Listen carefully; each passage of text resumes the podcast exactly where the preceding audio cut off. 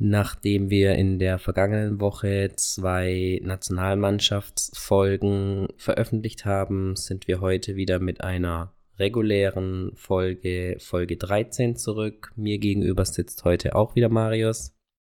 Hallo Patrick, einen wunderschönen Montagabend.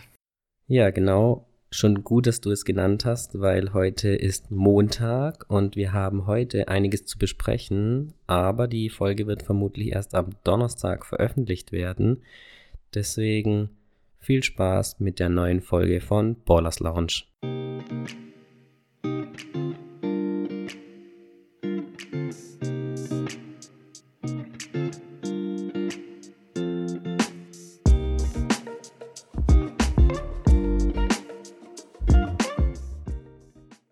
Ja, Marius, wir haben jetzt schon eine Weile keine neue Folge mehr aufgenommen. Wie geht es dir? Mir geht soweit ganz gut. War jetzt auch mal schön, ein bisschen Pause zu haben und auch mal wieder andere Sachen machen zu können. Man kann sich nicht wirklich vorstellen, aber es nimmt doch einiges an Zeit in Anspruch, im Podcast zu machen und ähm, ja, dann nebenher noch die Spiele zu kommentieren. Ja, wenn man noch einen Job hat, sage ich jetzt mal. Ja, aber sonst alles tipptopp. Wetter, das Winterwetter hat jetzt auch langsam Einzug gehalten. Ja, ich denke, das passt für November. Und wie geht's dir so, Patrick? Bei mir ist auch alles bestens, kann mich nicht beklagen. Ich hatte ja noch ein bisschen mehr Arbeit, denn ich habe zusammen oder mit Hilfe von Emma und Levke ja die Nationalmannschaftsfolgen noch veröffentlicht. An dieser Stelle nochmal ein herzliches Dankeschön an die beiden und auch an Patrick Unger für die Bereitschaft, sich während des Lehrgangs der Nationalmannschaft dann doch immer mal wieder kurz Zeit zu nehmen, um uns dann entsprechendes Material zukommen zu lassen, damit wir euch dann die Folgen entsprechend veröffentlichen konnten. Ihr könnt uns ja mal Feedback geben, wie euch das gefallen hat, ob das eventuell was wäre, was wir dann auch im nächsten Jahr wieder bei Nationalmannschaftslehrgängen versuchen zu ermöglichen oder ob wir das nicht mehr machen sollen. Da würden wir uns über kurzes Feedback natürlich freuen. Da sind wir vielleicht gleich dann auch schon am ersten Punkt. Wir werfen nochmal kurz einen Blick zurück auf die beiden EM-Qualifikationsspiele.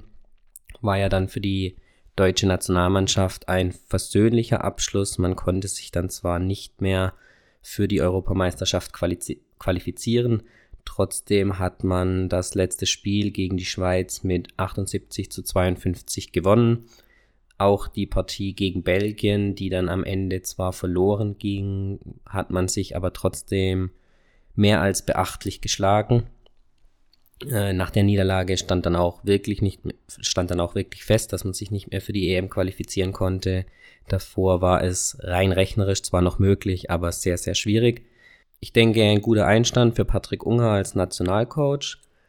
Er war zufrieden mit den Mädels. Ihr habt es ja auch im Podcast gehört. Er hat oder die Mädels haben das umgesetzt, vor allem im Belgien-Spiel, was er sich vorgestellt hatte. Ein Sieg gegen die Schweiz war dann noch das i-Tüpfelchen, war sicherlich dann der perfekte Einstand für ihn und wir sind gespannt, wie sich das dann im nächsten Jahr weiterentwickelt, ob er sich dann ja als Head Coach behaupten kann. Aktuell läuft sein Vertrag, glaube nur bis Anfang nächsten Jahres, aber da wird es sicherlich eine Verlängerung geben.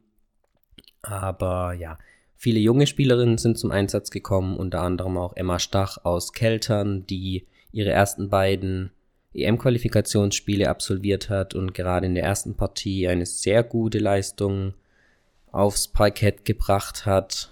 Ja, und auch ich habe gehört, was die Publikumszahlen anging, war auch ganz ordentlich. Fast 1000 Zuschauer, glaube bei der Partie gegen die Schweiz. Also großer Anklang in Wolfenbüttel. Haben sie auch mal Nationalmannschaftsbasketball dort gesehen, was natürlich auch für die Leute dort in der Umgebung dann ein schönes ja, Erlebnis war. Werfen wir aber einen Blick auf den vergangenen Spieltag. Am Wochenende stand Spieltag 9 an.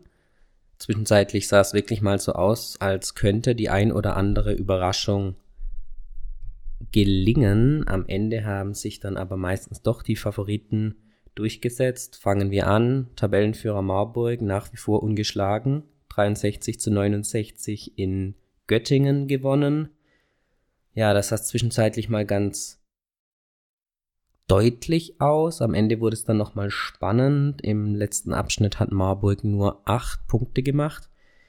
Einige hatten ja schon spekuliert, ob vielleicht die weiße Weste der Marburgerinnen ja befleckt werden könnte, aber sie sind noch ungeschlagen, neun Spiele, neun Siege. Ganz klar an der Tabellenspitze, Marius, wird da bis zur Winterpause noch was passieren. Das letzte Spiel, was dann schon das erste Spiel der Rückrunde ist, ist ja gegen Keltern, Marburg gegen Keltern in Marburg. Meinst du da, bis dahin ist Marburg noch ungeschlagen und Keltern könnte da dann eventuell was reißen oder wie siehst du das? Hm, ich glaube fast, dass die bis dahin ungeschlagen bleiben werden. Aber ähm, ja, ich vermute mal, dass Keltern jetzt so langsam mit den Startschwierigkeiten besser zurechtkommen wird und ähm, dass dies Marburg auf jeden Fall ganz schwer machen werden, aber ob es dann schlussendlich für einen Sieg reicht, das weiß ich jetzt noch nicht. Müssen wir mal das nächste Spiel noch abwarten. Ähm, ja, ich denke mal mit Kalu sieht es jetzt gar nicht so schlecht aus. Es ist eine wahnsinnig schnelle Mannschaft. Jetzt muss es koordinativ noch passen. Da gab es noch die ein oder andere Abstimmungsschwierigkeit. Aber wenn sie das auch noch hinbekommen, dann werden die auf jeden Fall Marburg das Leben ganz schön schwer machen. Genau, du hast jetzt schon angesprochen, machen, angesprochen, machen wir dann also einen kleinen Sprung auf die gestrige Partie zwischen den Rotronic Stars Keltern und den Eisvögeln aus Freiburg. Keltern hat mit 83 zu 77 gewonnen. Keltern hat die Nationalmannschaftspause genutzt, um eine neue Spielerin zu verpflichten, Essien Kalu aus Nigeria. Sie war im letzten halben Jahr ohne Vertrag. Zuvor hat sie in Ungarn gespielt. Vor allem ihre Stats bei der Weltmeisterschaft im Sommer waren relativ stark. Da hat sie für die nigerianische Mannschaft im Schnitt 10,6 Punkte, 3 Rebounds und 4 8,1 Assists pro Spiel abgeliefert. Wir haben uns jetzt auch das erste Spiel angeschaut. Ähm, hat sie eigentlich in meinen Augen gleich gut abgeliefert, wenn man bedenkt, dass sie erst seit Dienstag vergangener Woche im Training war und die Nationalspielerinnen in Keltern erst am Donnerstag zurückgekehrt sind. Also gerade mal drei, vier Einheiten konnte Herr Gröter und Höhne dann mit dem kompletten Team absolvieren. Deswegen ordentliche Leistung von Kalu. Zehn Punkte, zwei Assists, zwei Steals in knapp 22 gespielten Minuten, etwas mehr wie 22 gespielten Minuten. Auf jeden Fall eine gute Leistung.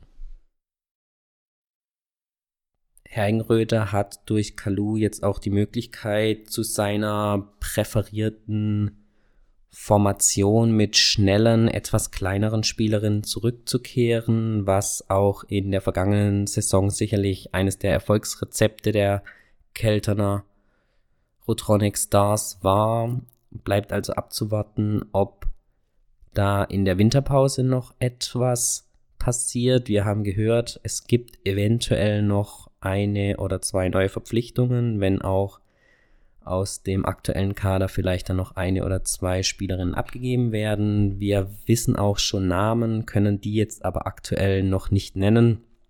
Da müsst ihr euch noch ein kleines wenig, ein klein wenig gedulden. Aber ja, mehr können wir jetzt aktuell gerade nicht sagen. Da wurden wir drum gebeten, das wollen wir dann natürlich auch respektieren. Aber kommen wir aufs Spiel zurück. Es war am Ende dann doch eine knappe Partie. Keltern hat eigentlich nur richtig überzeugen können im ersten bzw. Anfang des zweiten Viertels. Freiburg hat sich nicht abschütteln lassen. Dann kam wieder das ominöse dritte Viertel, bei dem Keltern immer seine Schwierigkeiten hat, das dann auch 16 zu 23 verloren ging.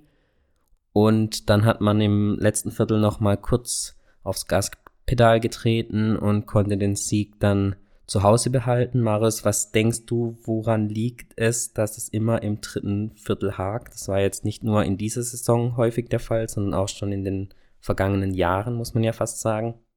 Ja, das ist wirklich ganz schwierig zu sagen. Ähm, vielleicht, ich weiß es natürlich nicht, was Hergenröder da sein Team mitgibt nach der Halbzeit. Vielleicht wird da irgendwas nochmal taktisch so umgestellt, dass sie da ins Schleudern geraten nach der Pause und das nicht richtig umgesetzt bekommen und dadurch leichte Ballverluste haben und doch schnell mal in Hintertreffen geraten, aber das ist absolute Spekulation. Ich weiß es nicht genau. Oder vielleicht ist halt so, dass sie ja doch meistens oder oftmals auch in der Vergangenheit nach der Pause eigentlich relativ gut geführt haben und sich vielleicht dann auch ein bisschen auf der Führung ausgeruht haben, ein bisschen nachlässig geworden sind, den Gegner dann unterschätzt haben und dann ja, war man auf einmal schneller oder wurde man schneller aufgeholt. Ja, das könnte ich mir vielleicht denken, aber ja, schwierig. Denk mal, jeder Sportler kennt es, wenn, wenn er hoch in Führung ist, dann ruht man sich doch mal gerne auf dieser Führung aus.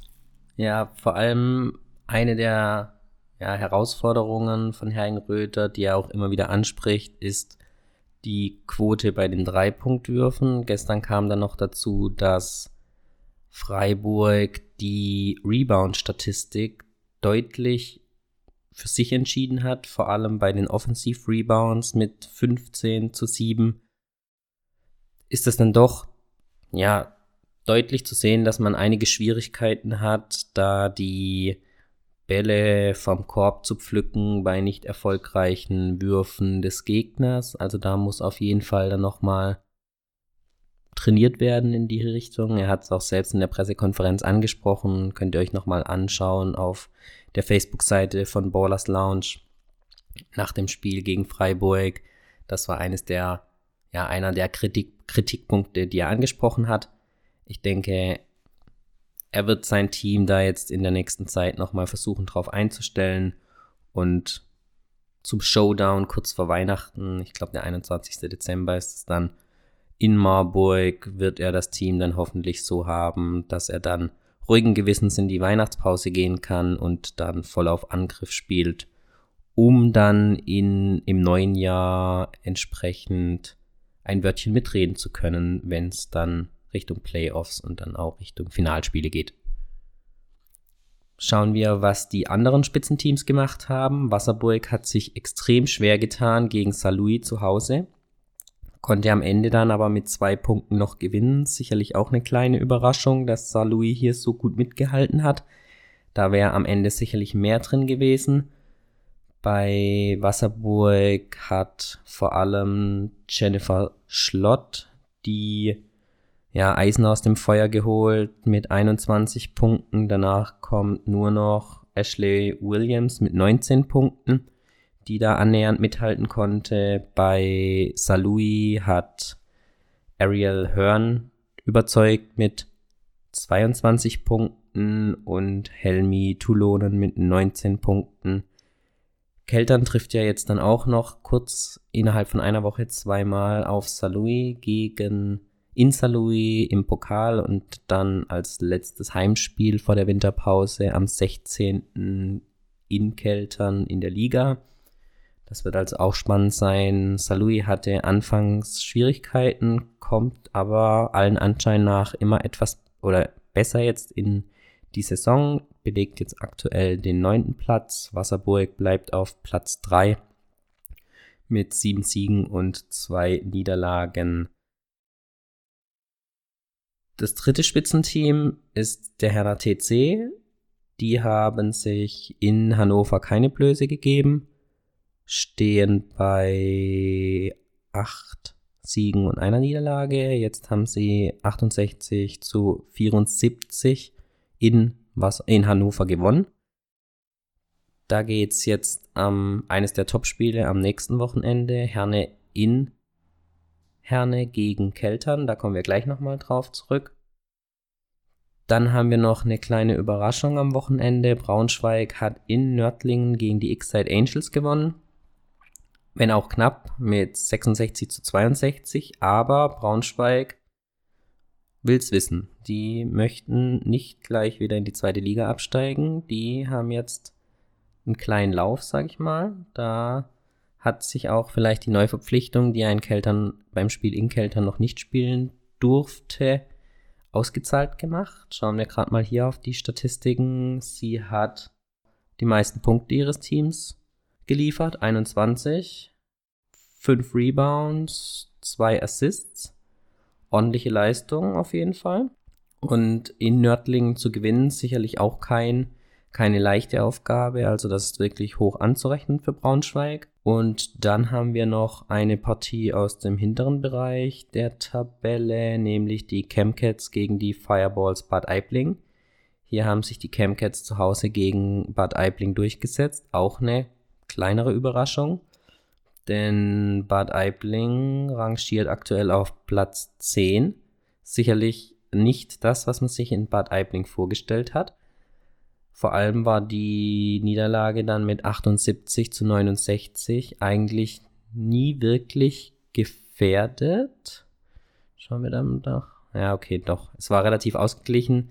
Auch ein ganz schwaches drittes Viertel von Bad Aibling mit 17 zu 5 für Chemnitz hat dann den Ausschlag gemacht. Also da wird ja, Bad Aibling hat wieder drei Spielerinnen gar nicht eingesetzt, also wieder mit einer ganz kleinen Rotation von bloß acht Spielerinnen agiert. Da wird sich zeigen, ob das am Ende überhaupt für die Playoffs reicht oder ob da vielleicht eine kleine Überraschung passiert und Bad Aibling sich dann gar nicht für die Playoffs qualifiziert. Also da könnte ich mir auch gut vorstellen, dass da in der Winterpause nochmal was passieren wird dass eventuell da eine Spielerin nochmal nachverpflichtet wird. Genau, kurzer Ausblick auf den zehnten Spieltag. Wir haben noch ein Nachholspiel vom dritten Spieltag und zwar am Mittwoch. Da haben wir jetzt natürlich zum Zeitpunkt der Aufnahme noch keine Infos, wie das ausgeht. Das können wir auch nicht vorhersehen, aber die St. Louis Royals spielen zu Hause gegen die X-Side Angels. Deine Einschätzung, Marius, wie denkst du, geht die Partie aus? Mm, ich würde sagen, das macht Salui. Die sind fit, die wollen was reißen. Denkt, das machen sie. Ja, ich tendiere hier jetzt auch gerade nach, dem, nach den Ergebnissen des vergangenen Spieltags leichte Vorteile für Salui. Und am Wochenende steht dann der zehnte Spieltag an. Braunschweig gegen Chemnitz. Spannende Partie. Ich schätze, Braunschweig macht's. Ja, da würde ich jetzt für Chemnitz tippen. Fireballs Bad Aibling gegen die X-Side Angels. Zu Hause Bad Aibling traditionell fast immer etwas stärker. Knapper Sieg für Bad Aibling. Ja, da würde ich jetzt auch hintendieren. Ich denke, zu Hause, da haben sie die Fans im Rücken, das packen sie. Marburg gegen Hannover. Bleiben wir noch dabei. Marburg auch der zehnte Sieg in Folge. Ja, da bin ich auch bei dir. Ich denke nicht, dass Hannover das aktuell packen kann gegen diese Mannschaft, wie sie aktuell spielt. Freiburg-Wasserburg.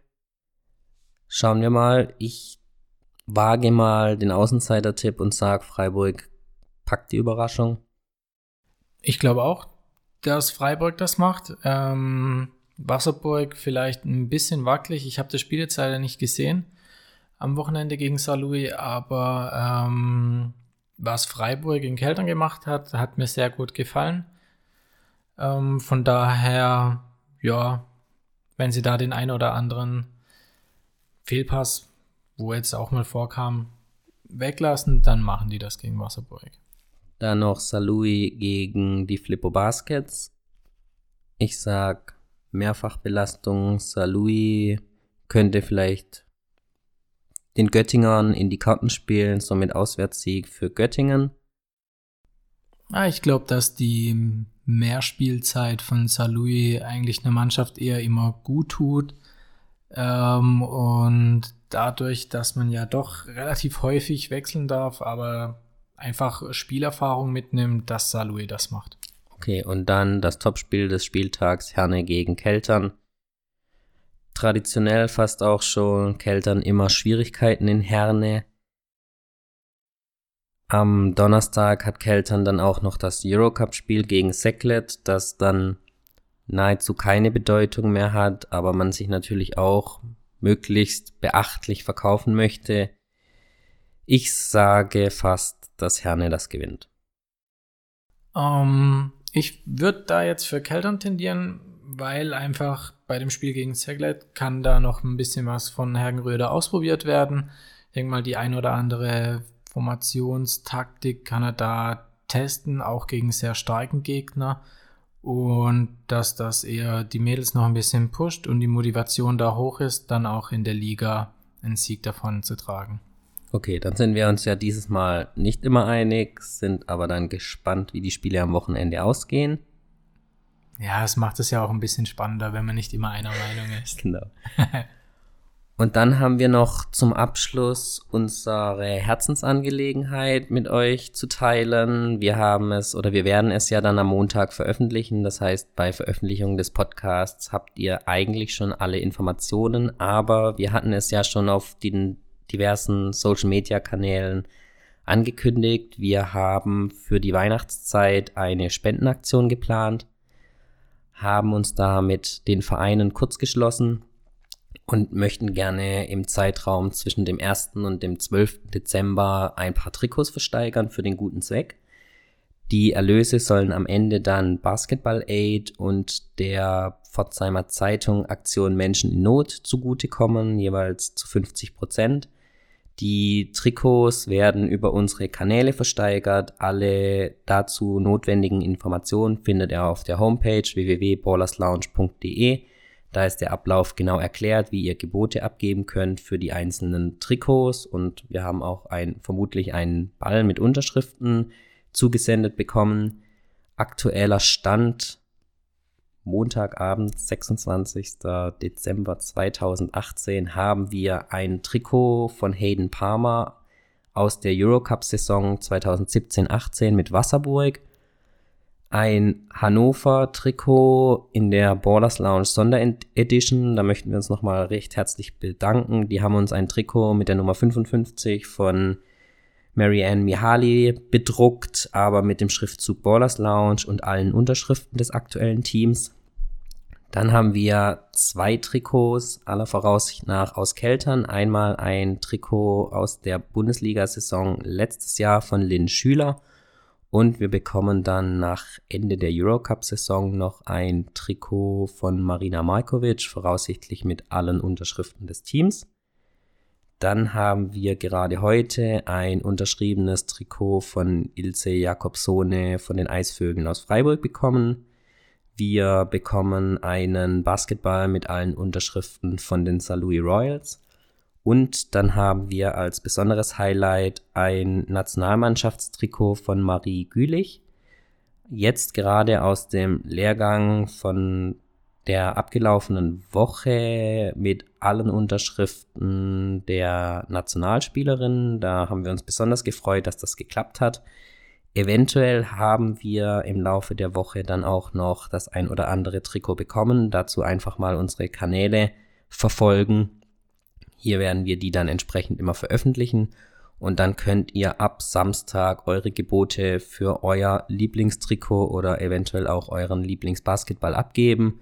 Und wir würden uns natürlich freuen, wenn da die ein oder andere Summe zusammenkommt. Aus diesem Grund werden wir beide das erste Gebot auf alle Trikots und Basketbälle abgeben. Das erste Gebot wird bei 30 Euro liegen, damit wir dann schon mal einen garantierten Spendenbetrag haben wir hoffen natürlich, dass ihr es um ein Vielfaches erhöhen werdet, damit wir dann an die beiden, ja, guten Zwecke dann kurz vor Weihnachten nochmal den ein oder anderen Euro spenden können. Wir würden uns freuen, wenn da eine schöne Summe zusammenkommt und hoffen, ihr macht tatkräftig mit und habt Freude dann an den Trikots oder an den anderen Dingen, die wir organisieren konnten.